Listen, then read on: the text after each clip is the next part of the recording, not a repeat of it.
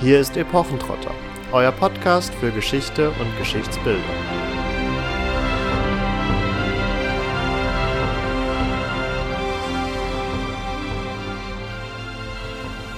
Meine Herrin und Freundin, ich und mein Herz geben sich in eure Hände und bitten euch, uns eurer Gunst zu empfehlen und in eurer Zuneigung zu uns nicht durch die Trennung nachzulassen. Es wäre zu grausam, unseren Kummer noch zu vergrößern, da eure Abwesenheit uns schon genug bereitet. Da ich nicht selbst bei euch sein kann, sende ich euch, was meiner Person am nächsten kommt, mein Bild in ein Armband gefasst, und ich wünsche mich an seine Stelle, wenn es euch gefallen mag. Dies von der Hand eures ergebenen Dieners und Freundes. H. R. Damit hallo und herzlich willkommen zu einer weiteren Episode von Epochentrotter. Und mit diesem Zitat von König Heinrich dem Achten von England an seine geliebte Anne Boleyn steigen wir ein in das goldene Zeitalter von England, so um das Jahr 1500. Also wir sind sowohl im 15. als auch im 16. Jahrhundert in dieser heutigen Episode unterwegs und nehmen hier, ja, die Dynastie der Tudors in den Blick, möchten da aber vor allen Dingen darauf schauen, wie diese Herrscherfamilie in den letzten Jahren in den Medien, TV und Fernsehen verhandelt worden ist. Ihr kennt das bereits von Epochentrotter. Wir haben diesmal herausgesucht die beiden Serien The Tudors und The Spanish Princess, die wir zusammen mit einer Expertin heute besprechen wollen. Ihr kennt sie schon. Es ist die liebe Lea von Geschichte in Geschichten, mit der wir bereits vor tatsächlich sehr langer Zeit über historische Romane im Allgemeinen gesprochen haben und damit an dieser Stelle Hallo Lea. Hallo, danke, dass ich da sein darf. Es freut uns auch sehr. Du beschäftigst dich ja so gesehen schon seit sehr, sehr langer Zeit auch äh, mit den Tudors. Das ist das hast du ja auch schon in der letzten Podcast-Episode genannt, zusammen mit der italienischen Renaissance, glaube ich, deine favorisierte Zeitphase in der Geschichte und so freut es uns, dass du heute wieder mit dabei bist. Da seit der letzten Podcast-Episode einiges an Zeit vergangen ist, darfst du dich noch mal ganz kurz unseren Hörerinnen und Hörern vorstellen. Ja, danke. Also es stimmt, dass viel Zeit vergangen ist, aber es sind tatsächlich immer noch meine Lieblingsthemen. Genau, also ich habe seinerzeit Geschichte und Medienkulturwissenschaft ähm, studiert und äh, arbeite inzwischen in einem Verlag. Das heißt, ich beschäftige mich eigentlich sehr viel mit Büchern und mache eben seit 2017 das Projekt äh, Geschichte in Geschichten als Blog und auf Instagram vor allem, wo ich mir meistens eben historische Romane anschaue und die realen Hintergründe dahinter aber eben auch gerne mal Serien oder auch Spiele, also im Prinzip Geschichte in Medien, was mich nach wie vor eben sehr interessiert.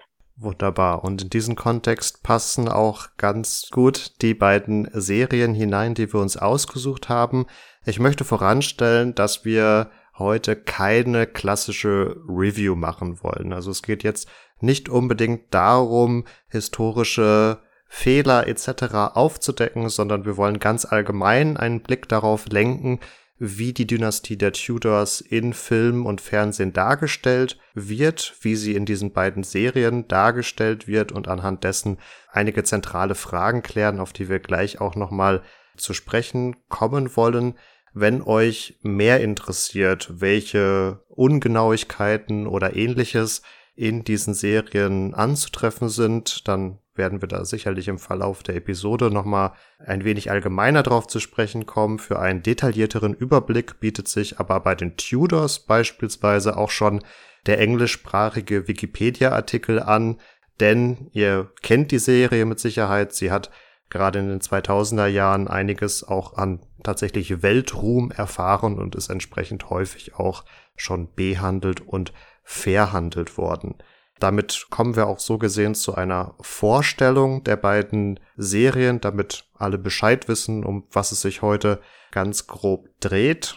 Dabei möchte ich beginnen mit den Tudors, die wie gesagt schon vor längerer Zeit gelaufen sind, konkret in den Jahren 2007 bis 2010 und ich würde ganz persönlich sagen, in den 2000er Jahren war das auch sicherlich die erfolgreichste historische Serie, wenn ihr eine Gegenserie quasi habt, dann schreibt sie uns gerne mal in die Kommentare. In der Zeit gab es natürlich auch Serien wie Rome, die vielleicht besser waren, aber ich glaube, was die, was den Erfolg angeht, ist Tudors ungeschlagen. Ganz spannend finde ich vor allen Dingen an den Tudors. Die Serie nimmt das Leben von Heinrich dem Achten in den Fokus, den wir uns gleich auch nochmal genauer als historische Figur anschauen.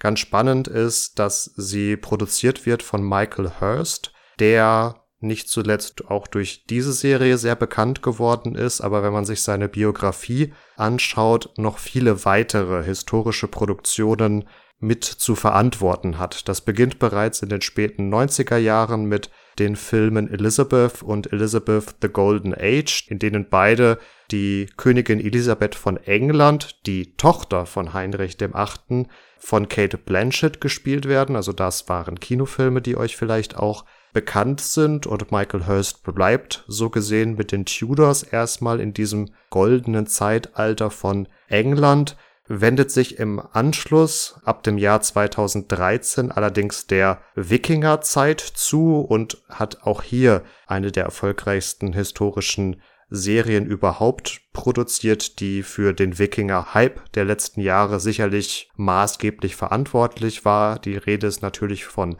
Vikings, das bis 2020 lief und seit letztem Jahr läuft ja auch Vikings Valhalla, zu dem wir äh, unter anderem die Live Ericsson Folge für euch produziert haben.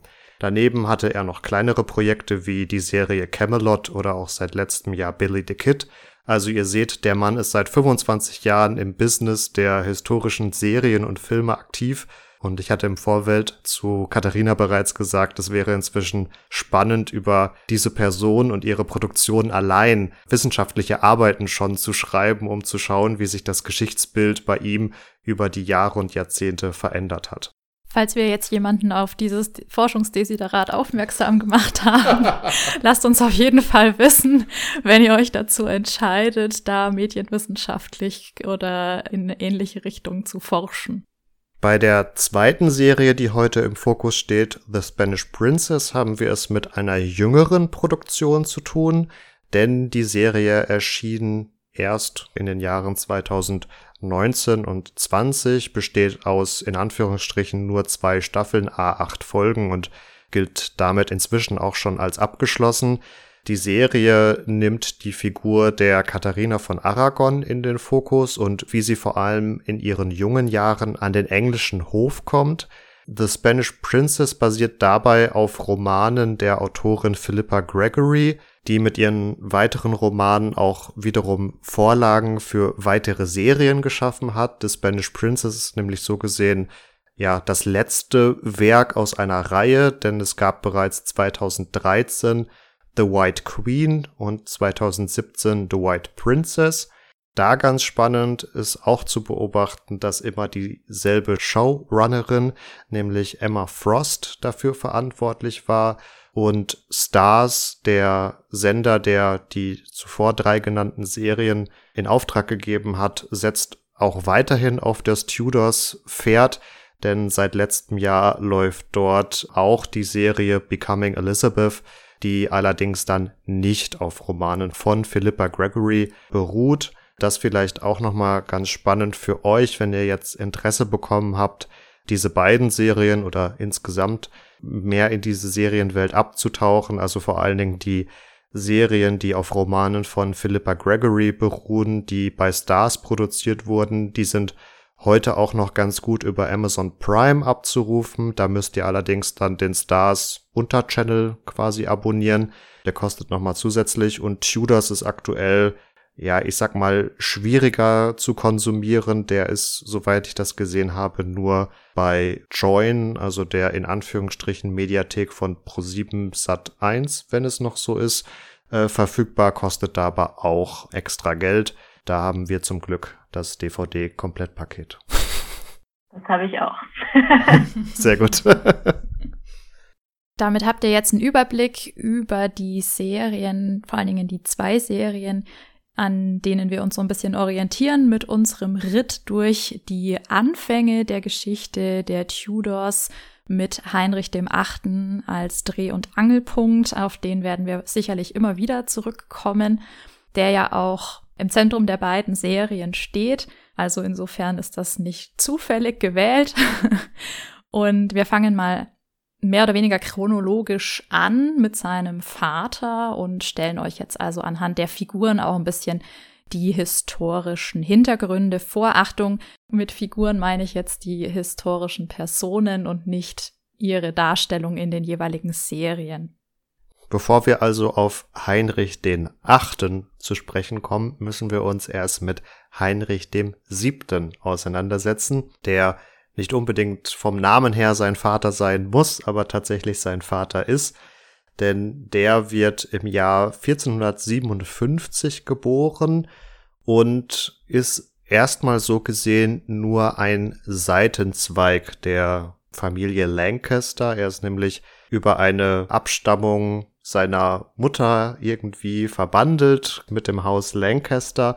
Und dieses Haus Lancaster steht in diesen Jahren und Jahrzehnten im späten 15. Jahrhundert im Konflikt mit dem Hause York in England. Und der Konflikt dieser beiden Adelshäuser wird auch bezeichnet mit dem Titel der Rosenkriege. Das hat damit zu tun, dass diesen beiden Häusern jeweils eine rote und eine weiße Rose als Wappen oder als Symbol zugeordnet wird, wobei zeitgenössisch diese Zuweisung nur an wenigen Indizien wirklich festzumachen ist und daher vermutlich eher eine spätere Projektion auf diese Zeit ist, so dass der Begriff der Rosenkriege auch später erst aufgekommen ist. Der Konflikt leitet sich daraus ab, dass beide Häuser für sich beanspruchen, Nachfahren des Königs Edwards III. von England zu sein und daraus resultieren natürlich entsprechende Thronansprüche. Diese Rosenkriege, die natürlich eine eigene Folge mindestens wert wären, sind an dieser Stelle nur summarisch vorzustellen. Es sind sehr blutige Kämpfe in England, die letztendlich auch zum Erlöschen beider männlicher Linien dieser Häuser führen und das erklärt auch schon, ohne jetzt zu tief in den Stammbaum ja hineingehen zu wollen, warum Heinrich Tudor, der spätere Heinrich der Siebte, ja mit seiner doch etwas dubiosen Abstammung König werden kann, einfach weil blöd gesagt am Ende kein anderer Kandidat mehr vorhanden ist. Heinrich der Siebte, nachdem er dann auf den Thron von England gekommen ist, versucht natürlich die Wogen zu glätten, heiratet aus diesem Grund als vermeintliches Teil der Familie Lancaster die Elizabeth von York, also eine Frau aus dem vermeintlich verfeindeten Haus und schafft es so, die beiden Parteien zumindest erstmal zusammenzuführen. Es kommt in den nächsten Jahren natürlich auch immer wieder zu Konflikten zwischen diesen politischen Parteien und auch einigen Aufständen und dergleichen. Also so ganz beruhigt sich das noch nicht und daher ist auch die Regentschaft von Heinrich Siebten erstmal davon geprägt, seine Macht zu konsolidieren und zu festigen.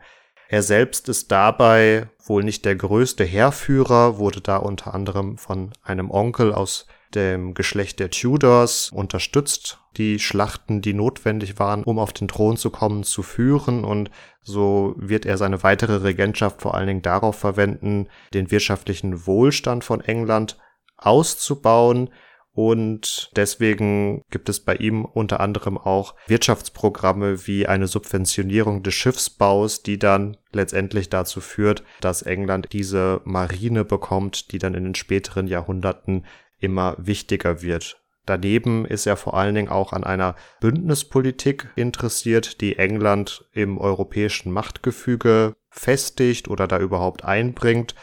In diesem Kontext wird dann gleich auch noch Katharina von Aragon wichtig werden. Eine andere Person, die aber auch in seinem direkteren Umfeld wichtig ist, ist sicherlich seine Mutter, die im Hintergrund noch viele politische Stränge zieht.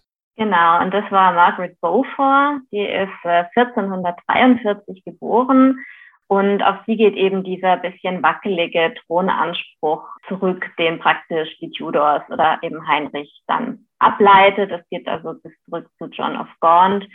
dieses Lancaster-Erbe praktisch. Und das hat sie auch zu einer sehr ähm, attraktiven Partie gemacht. Also sie war dazu auch noch sehr reich, muss man sagen. Also das heißt, sie war genau äh, zum Beginn dieser Rosenkriege praktisch ähm, eine sehr attraktive Person ähm, im englischen Hochadel und wurde dann eben ebenfalls zu Beginn der Rosenkriege mit Edmund Tudor verheiratet.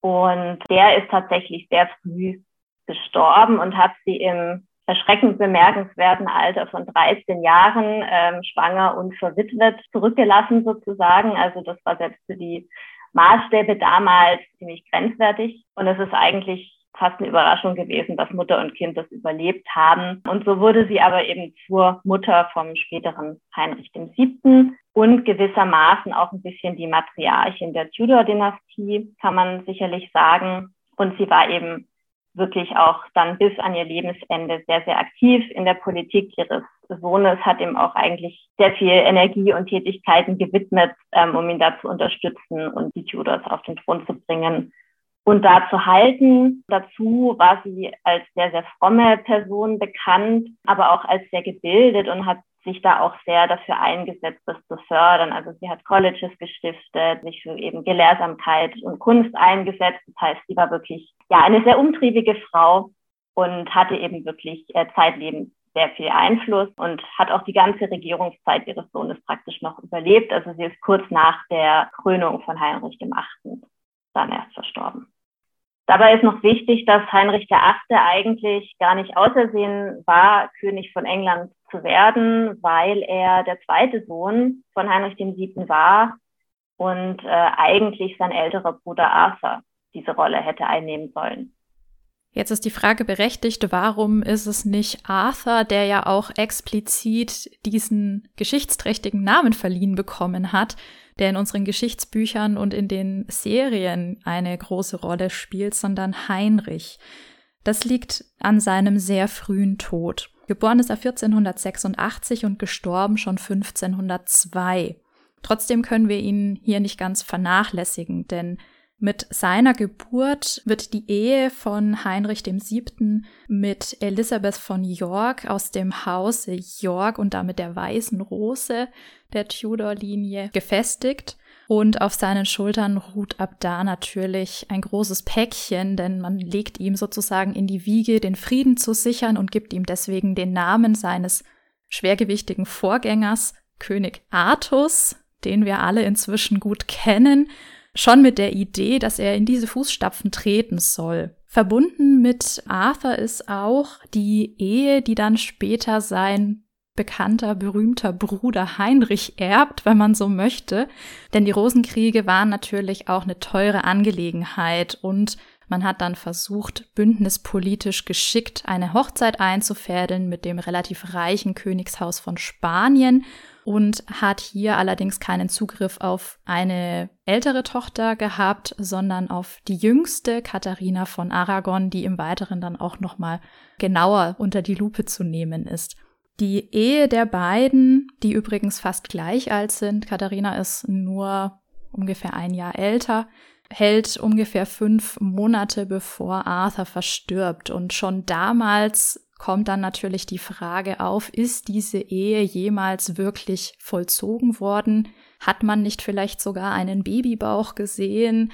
Ähm, es kommen Gerüchte in Umlauf, die dann auch in den folgenden Jahrzehnten noch problematisch werden für Katharina, die sich ja, das kann man glaube ich hier schon vorwegnehmen, später in den Wirren einer Scheidung wiederfindet wo das natürlich sehr relevant ist, ob sie mit Arthur das Bett geteilt hat und da auch mehr gelaufen ist als nur nebeneinander liegen oder nicht. Und da kursieren dann schöne Mythen, wie ähm, dass Arthur zu seinem Kämmerer gesagt hätte, er bräuchte jetzt erstmal ein Ale, nachdem er die ganze Nacht in Spanien verbracht hat. Ähm. Also da ist natürlich dann abzuwägen im Nachhinein, sind das tatsächlich die Äußerungen von Arthur gewesen? War das vielleicht jugendlicher Leichtsinn und Übermut und das auch letztendlich nur Geprahle gewesen? Oder steckte mehr dahinter? Oder ist es gar eine bloße Erfindung von seinem Kämmerer, der Heinrich dem Achten gefallen wollte oder von diesem beziehungsweise seinem Gefolge unter Druck gesetzt wurde. Das muss offen bleiben, da ist man bis heute also noch zu keinem endgültigen Urteil gelangt. Damit aber genug von dem eigentlichen Thronfolger von England. Kommen wir also lieber zu seinem berühmten Bruder, der ja nicht unbedingt nur für seine politischen Taten berühmt ist. Ja, genau. Ich finde, man sieht auch an dieser ganzen Geschichte sehr gut, wie ähm, das, was wir heute als Privatsache ansehen und eben das Politische gar nicht voneinander zu trennen sind. Ich glaube, das werden wir jetzt im Verlauf auch immer wieder sehen. Tatsächlich könnte Heinrich der Achte auch noch für andere Dinge äh, in Erinnerung sein. Also er war ähm, eben dann seit 1509 König von England, nachdem er praktisch die Jahre davor so ein bisschen überhastet fast auch auf die Rolle vorbereitet worden war, eben nach dem Tod seines Bruders. Und er war in vielerlei Hinsicht ein sehr typischer Renaissance-Fürst, der auch ein Stück weit die Renaissance-Kultur, den Humanismus auch nach England gebracht hat. Also er war da ähm, auch ein, ein sehr großer Patron eben der Künste, der Architektur und so weiter. Und natürlich aber auf der anderen Seite auch militärisch sehr, sehr umtriebig. Das hat natürlich auch zu dem Ideal gehört, das er dann als König verkörpern wollte. Da ist auf der europäischen Bühne ähm, ganz interessant, dass wir dieses Dreiergespann haben aus eben Heinrich dem Achten, dann in Frankreich Franz dem Ersten und Karl dem Fünften, dem Kaiser des Heiligen Römischen Reiches, die auch irgendwie alles drei so Männer mit großem Ego waren, kann man, glaube ich, äh, salopp sagen. Und natürlich auch die ganze Zeit in dem Spannungsfeld standen.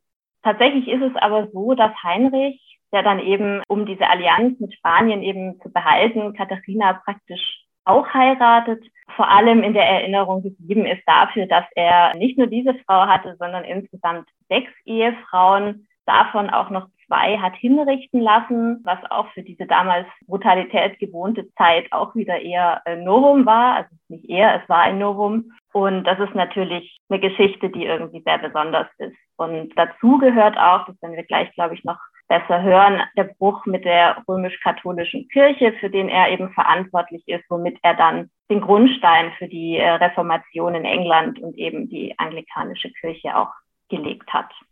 Wir schauen uns im Folgenden die zwei berühmtesten seiner Ehefrauen an und fangen mit der ersten an, die jetzt auch schon gefallen ist, Katharina von Aragon, die logischerweise jetzt ein paar Jahre älter ist als Heinrich. Ich meine, es sind ungefähr fünf Jahre Unterschied.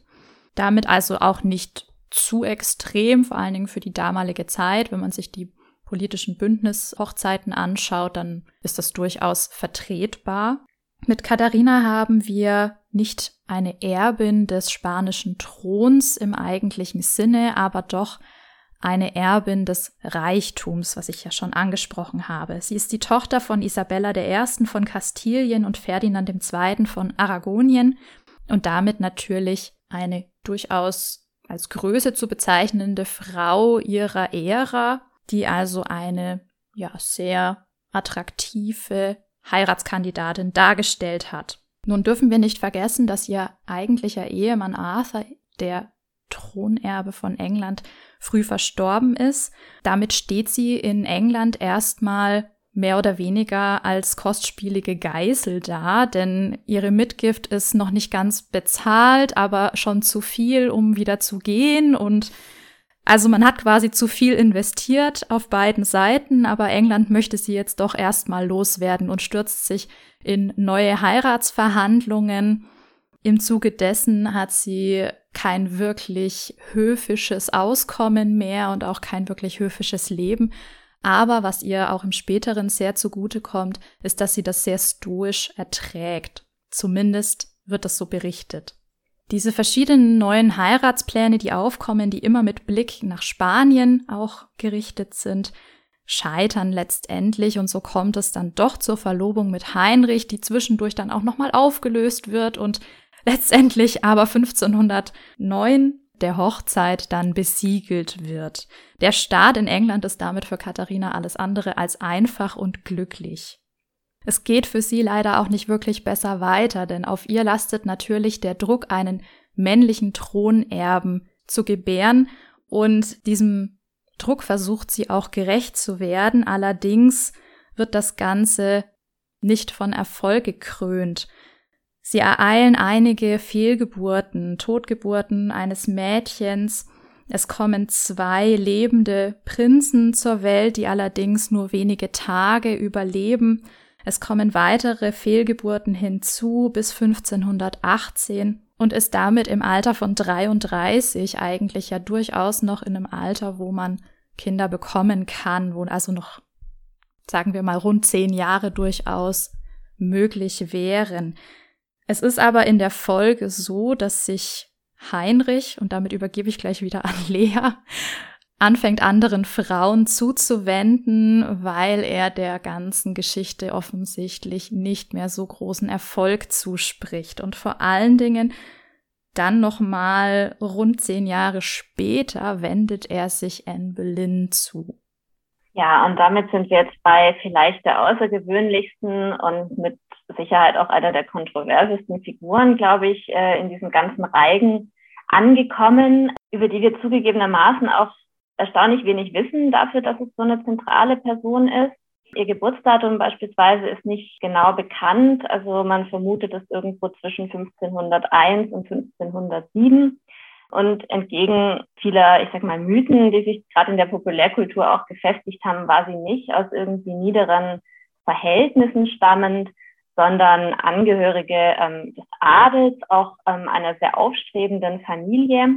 Ihr Vater war auch ein sehr einflussreicher Diplomat schon unter Heinrich VII. und dann eben auch Heinrich VIII. Und das heißt, sie war durchaus schon Teil der höfischen Gesellschaft und genoss auch eine sehr außergewöhnliche Erziehung, weil sie als Teenager letztlich, also wahrscheinlich als Teenager, weil wir nicht genau wissen, wie alt sie war, aber eben in jungen Jahren an den europäischen Höfen auch großgezogen wurde, einmal am Hof von Margarete von Österreich, ähm, im heutigen Belgien und dann auch am Hof ähm, in Frankreich. Das heißt, sie war eine sicherlich außergewöhnlich kultivierte und gebildete Person, die da auch schon in Kontakt höchstwahrscheinlich mit so vorreformatorischem Gedankengut gekommen ist und dem Humanismus und all dem. Und dann kehrte sie eben in den 1520ern zurück an den englischen Hof und zog praktisch die Aufmerksamkeit von Heinrich VIII. Äh, auf sich hat sich aber geweigert, seine Mätresse zu werden, also seine Geliebte.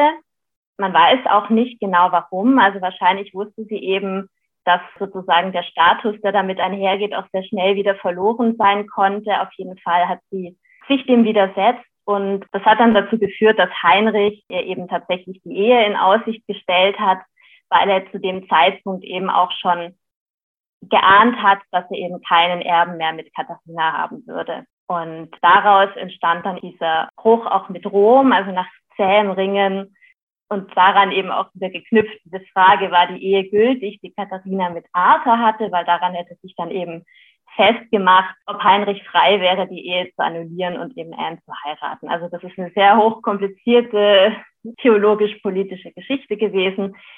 Und der Papst hat eben dann diese Scheidung nie gewährt und damit hat sich Heinrich von Rom losgesagt und Anne wurde dann die Mutter eben der späteren Königin Elisabeth, hat eben aber auch sozusagen nur eine Tochter zur Welt gebracht und leider auch mehrere Fehlgeburten erlitten und wurde dann eben nach knapp drei Jahren unter sehr fadenscheinigen Begründungen hingerichtet.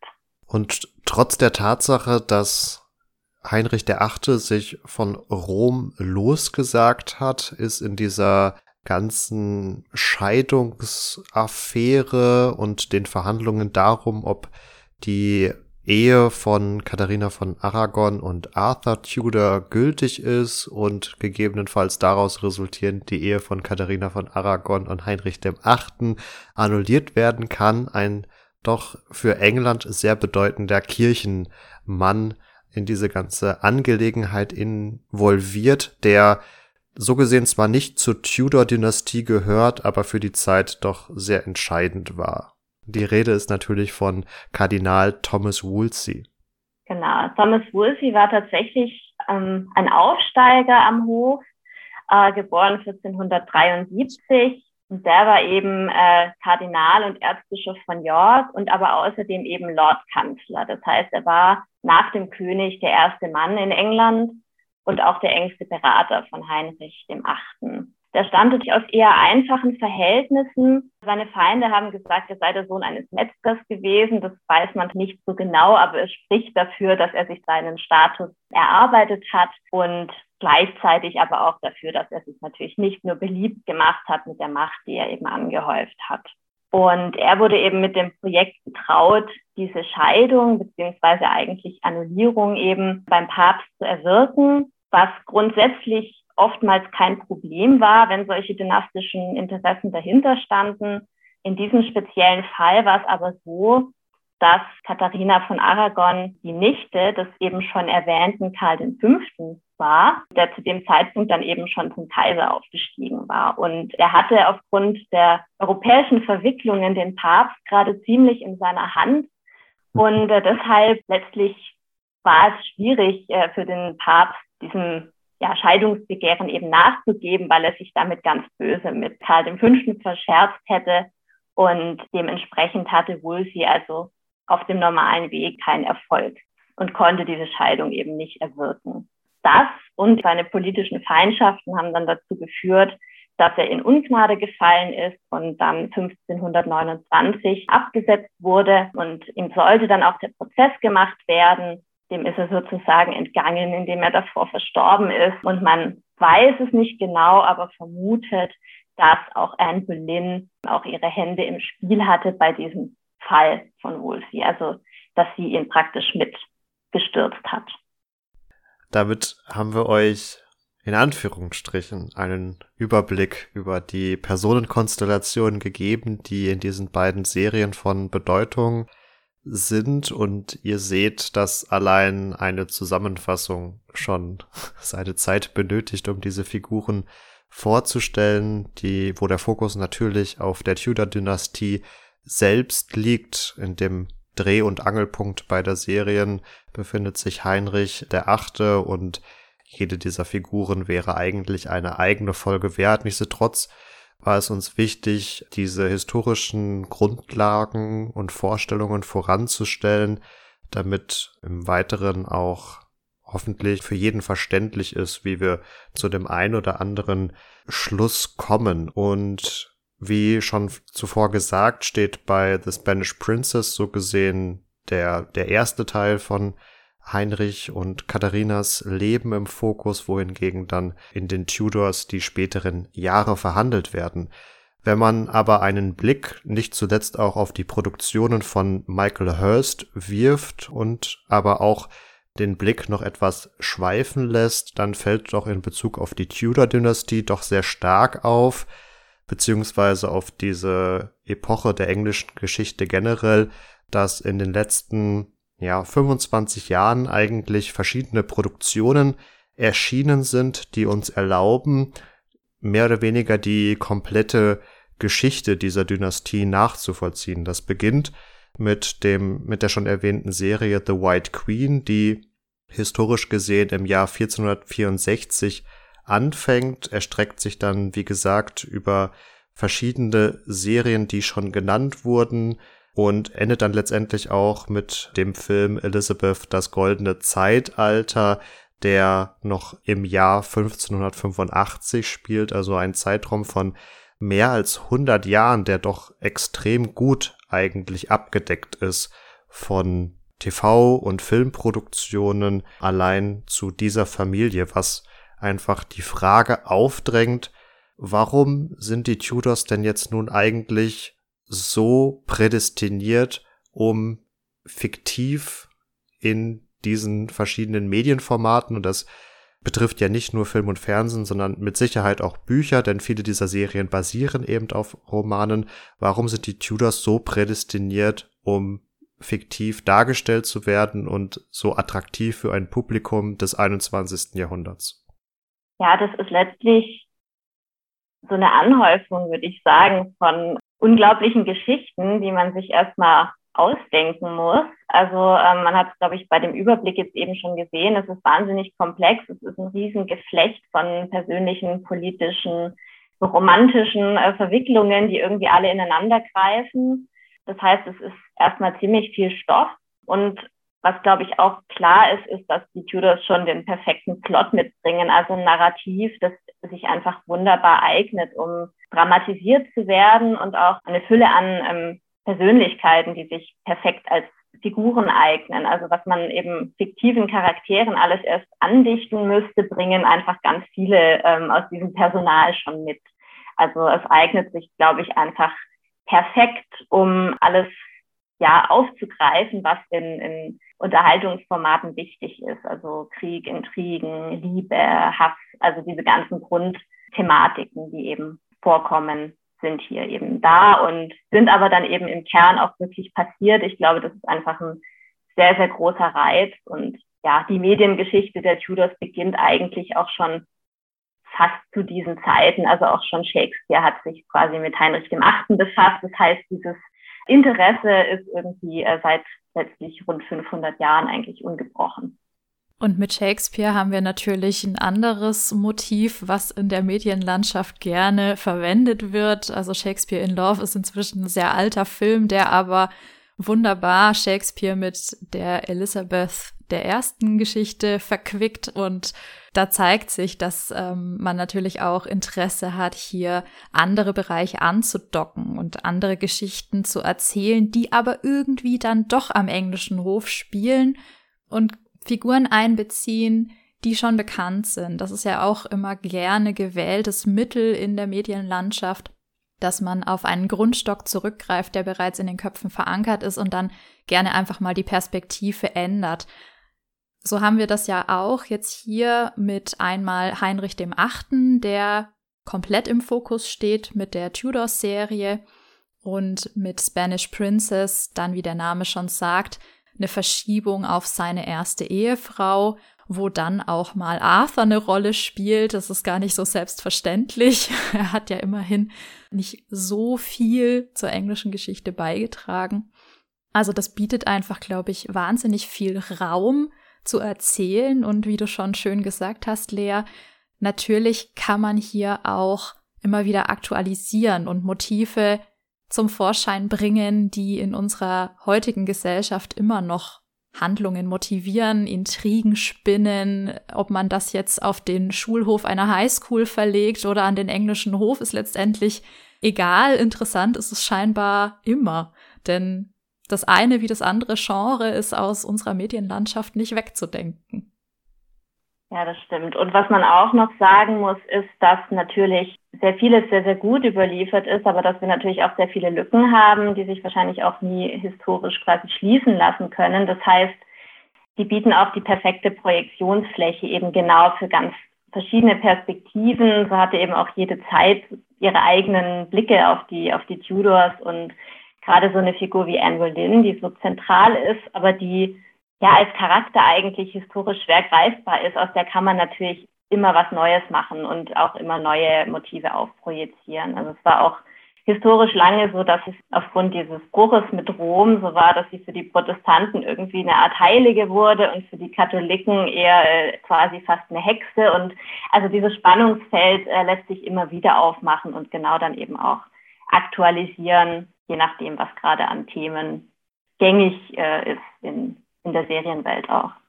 Ja, mit Anne Boleyn hast du eine spannende weibliche Protagonistin dieser ganzen Geschichte erwähnt.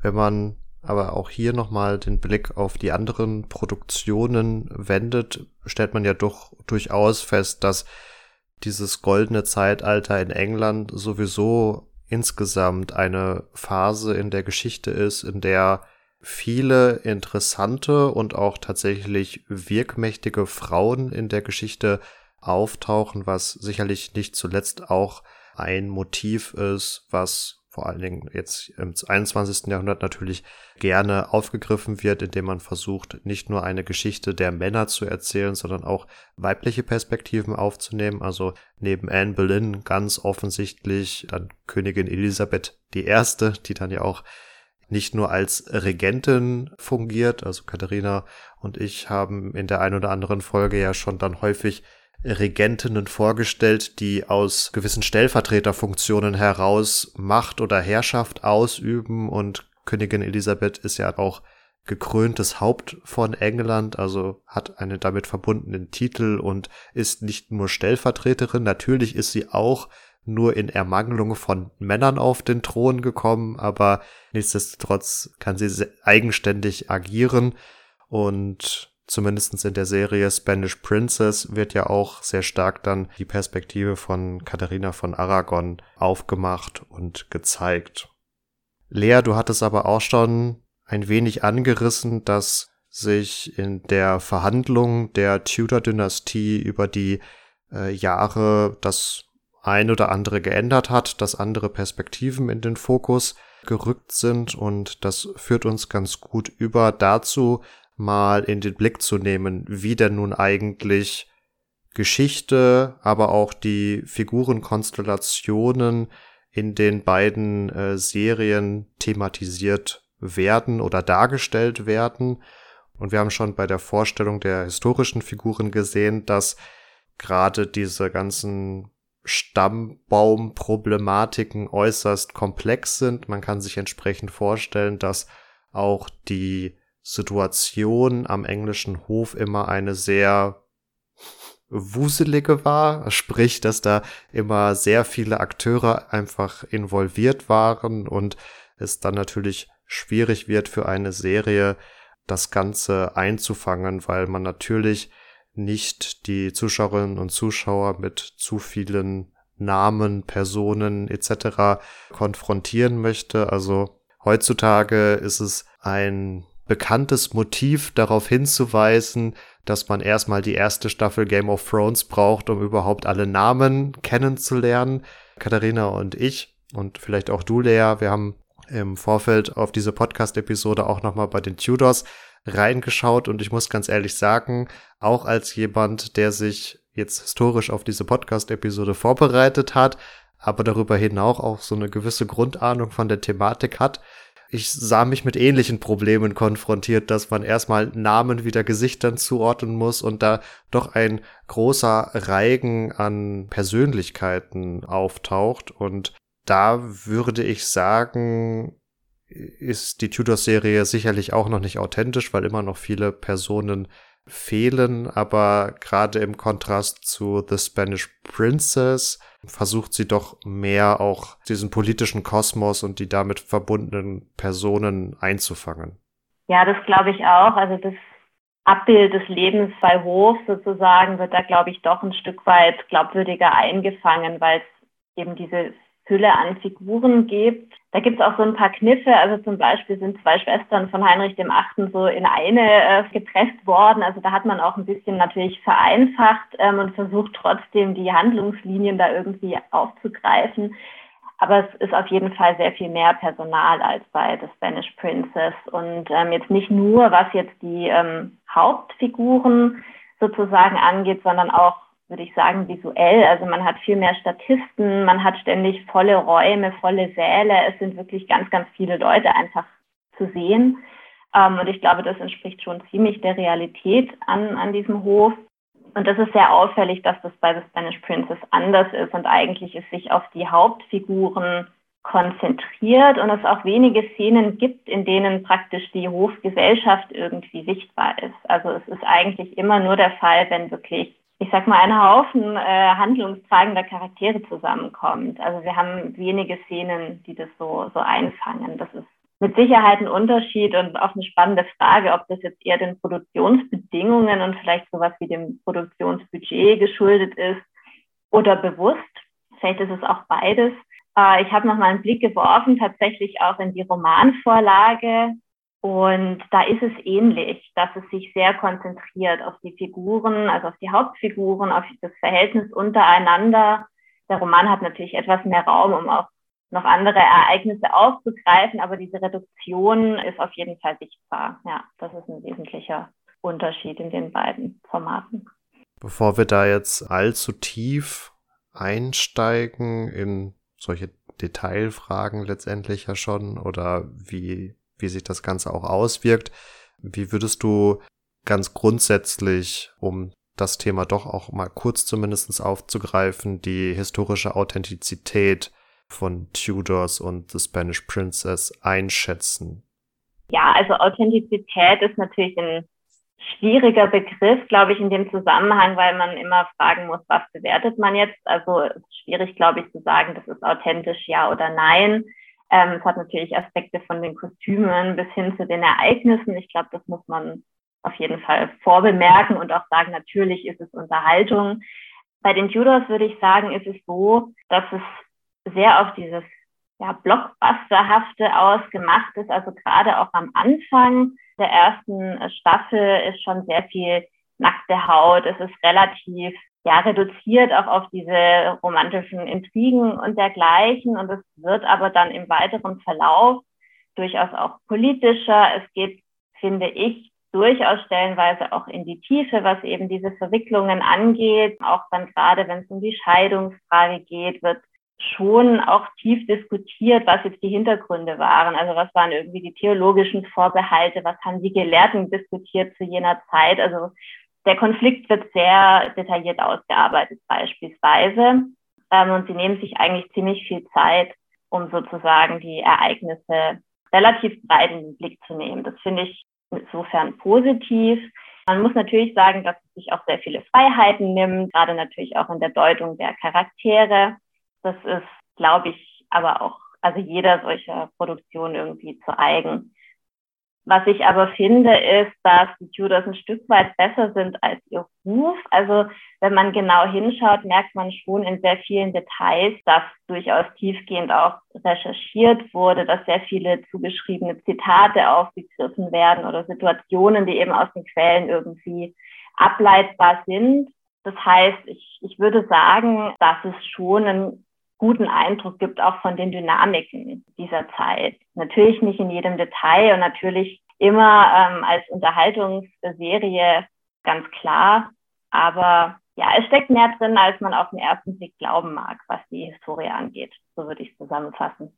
Wenn wir uns zeitgenössische Porträts anschauen, ist aber ja der Cast von Spanish Princess näher dran am original, wenn man das jetzt mal in Anführungszeichen sagen möchte, denn auch die Bilder, die wir aus der Zeit der Protagonisten haben, sind natürlich mit Vorsicht zu genießen. Der Maler des Vertrauens ist sozusagen auch der Filter des Vertrauens. Ähm, so wie wir das heute in Instagram einfach mal anklicken, hat natürlich auch da der oder diejenige der porträtiert worden ist, ein Wörtchen mitzureden gehabt, beziehungsweise hat sich natürlich den Maler entsprechend seines Stils auch ausgesucht. Insofern ist da auch vieles so verändert, wie das Schönheitsideal der Zeit war, sowohl betreffend der Männer als auch der Frauen. Besonders auffällig fand ich, dass bei Spanish Princess die Katharina von Aragon mit rotblonden Haaren dargestellt ist, wo ich mich erst total gewundert habe, dann aber festgestellt habe, dass das sogar relativ authentisch ist und einem Bild nachempfunden ist, dass man aus ihren jungen Jahren hat, da soll sie etwa 16 drauf sein. Da ist bei den Tudors auf so eine Art spanisches Klischee zurückgegriffen worden. Man hat sie nicht nur älter gemacht, sondern auch dunkelhaarig und damit so der Vorstellung, warum auch immer, des äh, Spaniers beziehungsweise der Spanierin angenähert. Ähnlich ist es, wenn wir uns dann Arthur anschauen, beziehungsweise der kommt in den Tudors ja gar nicht vor, aber der sieht in der Serie wirklich sehr so aus wie auf den Porträts, die es von ihm gibt. Und bei Heinrich hat man es auch versucht. Wir haben einen sommersprossigen, rothaarigen Darsteller, der wesentlich besser in das Bild passt, als es unser Jonathan Rice Myers tut. der ja mit seinen dunklen Haaren und vor allem dem kurzen Haarschnitt deutlich in das, also zeitgenössische, unser zeitgenössisches Bild des männlichen Ideals, so der 2000er hineinpasst. Ähnlich übrigens sein in der Serie Best Buddy, der von Henry Cavill, den wir als Witcher kennen oder als Superman verkörpert wird, der ganz rappelkurze Haare hat und das ist doch eher weniger authentisch. Ja, das stimmt auf jeden Fall. Ich glaube, man erkennt, dass The Tudors sich da abgrenzen wollte, eben von früheren ähm, Verfilmungen, die oft sehr nah an diesem Bild gerade von Heinrich zum Beispiel waren, das wir auch kennen von Hans Holbein, von diesem Gemälde, wo er da so als stattlicher, aber auch schon, ich sag mal, beleibter, ältlicher Mann ähm, zu sehen ist. Ich glaube, man muss sich klar machen, dass Heinrich aber in seinen jungen Jahren schon als extrem attraktiv galt. Er war irgendwie athletisch, also auch so eine sehr ritterliche Art irgendwie ihm, ihm zugeschrieben wurde. Und ich glaube, die Tudors wollten das einfach abbilden, indem sie ihn eben für die heutige Zeit in diese Merkmale versetzt haben. Das äh, finde ich sozusagen jetzt nicht das große Problem, dass man da optisch abgewichen ist, weil dafür eben die Dynamiken, sein Temperament, seine Art in, in den Tudors sehr gut abgebildet wird und man da auch bei den Kostümen, Frisuren etc. sich natürlich größere Freiheiten genommen hat. Also es ist einfach ein Stück weit, ich sag mal, sexier gemacht worden, als die Zeit vielleicht für unsere Augen irgendwie war. Und bei Spanish Princess hat der Cast tatsächlich eine sehr große Ähnlichkeit äh, mit den Vorlagen, soweit wir sie kennen. Dafür merkt man da, dass die Kostüme wesentlich billiger produziert worden sind, auch teilweise sehr fantasievoll sind. Ähm, die Kulissen sind ja etwas sparsamer ausgestattet. Genau, das heißt, es ist auch eben einfach die Frage, bewertet man die Authentizität auf der optischen Ebene oder auf der Handlungsebene? Und ja, ich glaube, das ist immer ein Spannungsfeld, dass der Zuschauer oder die Zuschauerin die Person ja ein Stück weit so wahrnehmen muss, wie sie damals auch von den Zeitgenossen wahrgenommen wurden. Aber dafür muss es trotzdem unseren Sehgewohnheiten ein Stück weit entsprechen. Das ist jetzt der perfekte Moment für Marvins Lieblingszitat. ich möchte erwähnen, dass mir eigentlich verboten wurde, es zu nennen, weil ich es, glaube ich, im Podcast auch schon mal erwähnt habe. Ich bin mir da gar nicht so sicher, um ehrlich zu sein. Es gibt nämlich ein Interview von einer Kostümschneiderin, die bei den Tudors mitgewirkt hat, die ja vor allen Dingen in Bezug auf Heinrich den Achten erwähnt hat, äh, auf die Frage hin, warum die Serie Jonathan Rice Myers eben nicht als diesen schon eher beleibten König von England dargestellt hat. Sie geantwortet hat, dass der Anspruch der Serie Tudors viel mehr war, aus ihm einen Rockstar der Renaissance zu machen und daher auch resultiert, warum seine Kleidung vielleicht etwas fetziger geschnitten ist oder etwas fescher geschnitten ist, als es in der Zeit womöglich üblich war und der vor allem auch Lederanteil vermutlich etwas höher war als äh, tatsächlich im 16. Jahrhundert. Also so gesehen durchaus ein Anspruch, den historischen Stoff zwar aufzugreifen, aber bewusst abzuändern und wenn man sich weitere Interviews mit diesem besagten Produzenten Michael Hurst anschaut oder durchliest, fällt generell auf, dass er bei der Bearbeitung historischer Stoffe doch sich immer sehr viel Freiheit nimmt und das auch eigentlich nach außen hin kommuniziert. Also ja, bestes Beispiel ist da Vikings. Das ist ja in diesem Podcast auch schon häufiger erwähnt worden. Das muss ich jetzt nicht noch weiter ausführen, aber gerade da, um auf dieses Rockstar-Motiv nochmal zurückzukommen, haben wir gleich eine ganze Rockband letztendlich, die da versammelt ist. Wobei ich es da schon spannend finde und deswegen meinte ich halt eingangs, dass es inzwischen fast lohnenswert wäre, über ihn und sein Geschichtsbild eine Arbeit zu schreiben. Ich zumindestens diese Elizabeth-Filme noch als relativ gesettet oder gesetzt in Erinnerung habe. Also ich kann jetzt aus der Langzeiterinnerung nicht mehr so ganz beurteilen, wie authentisch da die Kostüme etc. sind, aber da habe ich so aus dem Bauchgefühl heraus noch nicht den Eindruck, dass er sich so viel Freiheiten genommen hat, wie vielleicht bei späteren Produktionen, wo vielleicht auch einfach technisch mehr möglich war blöd gesagt Stichwort Blaufilter über die komplette Vikings-Serie gezogen etc. Also da scheint sich bei ihm schon was auch verändert zu haben und er ist so gesehen einfach auch maßgeblich prägend für dieses ganze Genre der historischen Produktionen. Bei The Spanish Princess und den anderen Stars-Serien, ich glaube, das kann man so allgemein für die sagen, also beispielsweise The White Queen oder The White Princess, muss man sich fairerweise die Frage stellen, wie groß war das Budget und für wie viel hat das gereicht. Aber es ist doch ein wesentlich stärkerer Fokus in diesen Star-Serien auf eine menschliche, private Seite der handelnden Protagonistinnen, muss man da sagen, weil ja immer Frauen wirklich im Mittelpunkt der Handlung auch stehen, selber auch aktiv handeln, Handlungsmacht haben und versuchen, nicht nur der Spielball der Hofpolitik zu sein, sondern selbst irgendwie zu agieren. Und da wäre schon auch noch mal zu fragen, ob beispielsweise seit den Tudors, das ja auch inzwischen schon mehr als 15 Jahre her ist seit der ersten Staffel, nicht doch auch noch mal was sich geändert hat in der Darstellung von Geschichte und auch in den Sehgewohnheiten des Publikums, was viel mehr auf Social Media und anderen Plattformen unterwegs ist, wo diese doch sehr private und menschliche Seite einfach klar im Fokus steht. Also ihr kennt das bei bekannten Influencern und Stars wird immer betont, dass ihre Channels und Social Media Accounts besonders erfolgreich sind, wenn sie sich da authentisch geben, also viel von ihrem Privaten auch zeigen oder zumindest vorgeben, es zu zeigen. Und da muss, glaube ich, schon nochmal auch die Frage gestellt werden, ob das nicht auch deswegen ein Erfolgsrezept dieser Stars-Serien ist, die zwar immer nur ein bis zwei Staffeln umfassen, aber doch regelmäßig erscheinen halt mit anderen Themen. Beispielsweise letztes Jahr kam ja, wie gesagt, noch dieses Becoming Elizabeth und nicht erwähnt haben wir jetzt hier auch The Serpent Queen, was Katharina de Medici behandelt. Passt jetzt hier mit dem Tudor-Thema nicht rein, aber setzt letztendlich dieses Konzept der weiblichen privaten Sicht auf Geschichte doch weiter fort. Ja, das würde ich auf jeden Fall sagen. Ich denke auch, dass man sehr gut ablesen kann, wie sich auch die Rezeption dieser Serien verändert hat oder wie sie auch zugeschnitten werden jetzt auf die veränderten Rezeptionsbedingungen. Also die Tudors kamen ja raus zu einer Zeit, als Social Media noch nicht so richtig ein Thema war. Das war, würde ich sagen, so ein bisschen die Produktion, die diese Ereignisse erst ins Internetzeitalter eigentlich gebracht hat. Und zu der Zeit waren aber eben Blogs und Foren eigentlich das Mittel der Wahl, um sich damit auseinanderzusetzen. Und die sind auch wirklich aus dem Boden geschossen, kann man sagen. Manche bestehen auch bis heute noch. Also das ist auch sehr, sehr nachhaltig.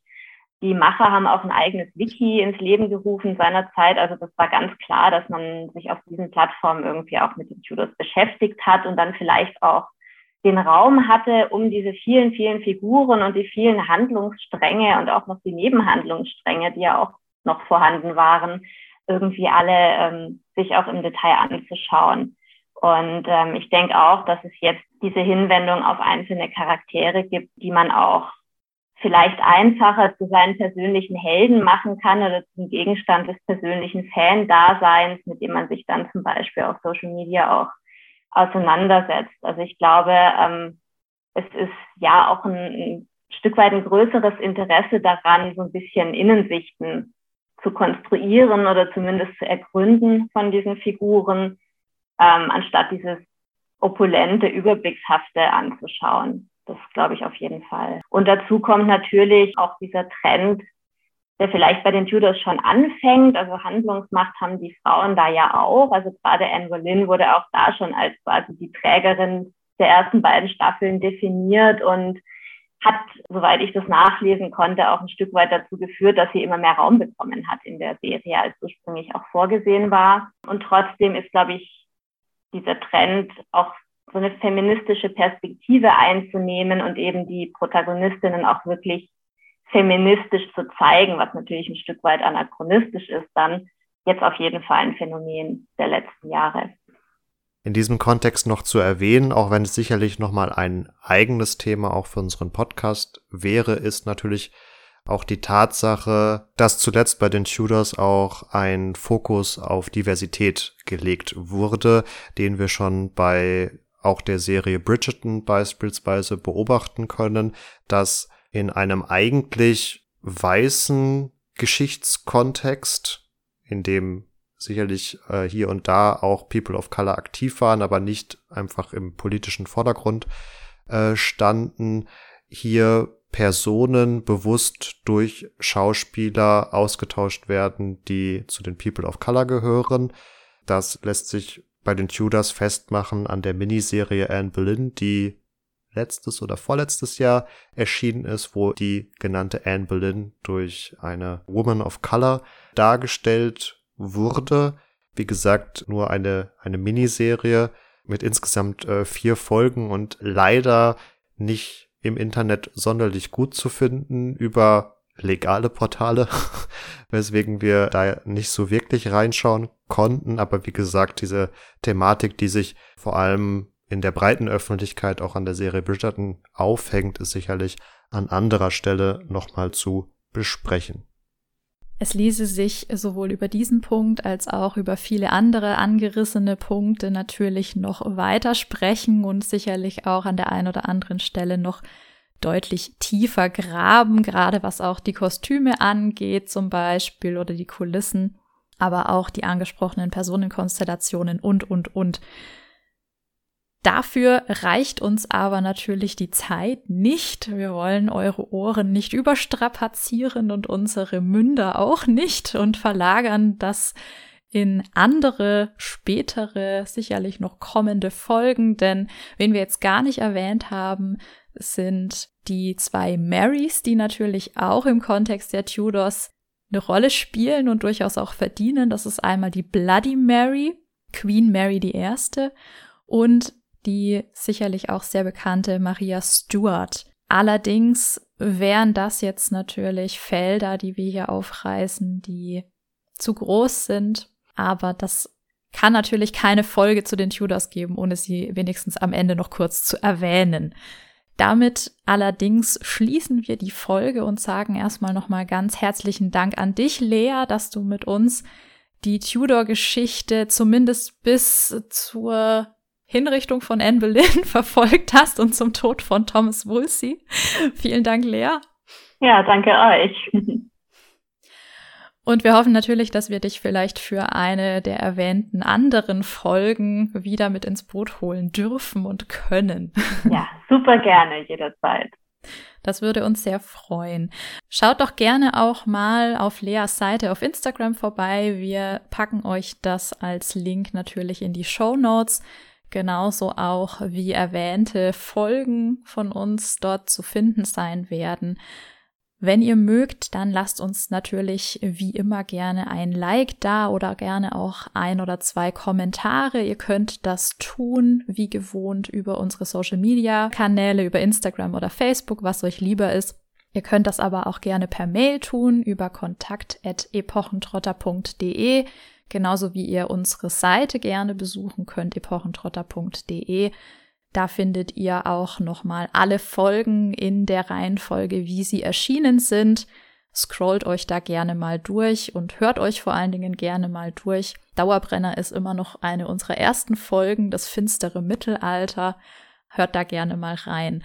Damit ist von meiner Seite auch schon alles gesagt. Ich wünsche euch weiterhin alles Gute, macht's gut und bleibt gesund. Ja, ich kann auch nur Danke sagen, liebe Lea, für diesen Parforce-Ritt durch die Geschichte der Tudors und ihre mediale Darstellung. Mir bleibt damit eigentlich auch nur noch zu sagen, macht's gut und ciao, ciao. Von mir auch äh, vielen Dank, dass ich nochmal bei euch im Podcast äh, dabei sein durfte. Äh, es macht wahnsinnig Spaß, über dieses breite Feld zu sprechen.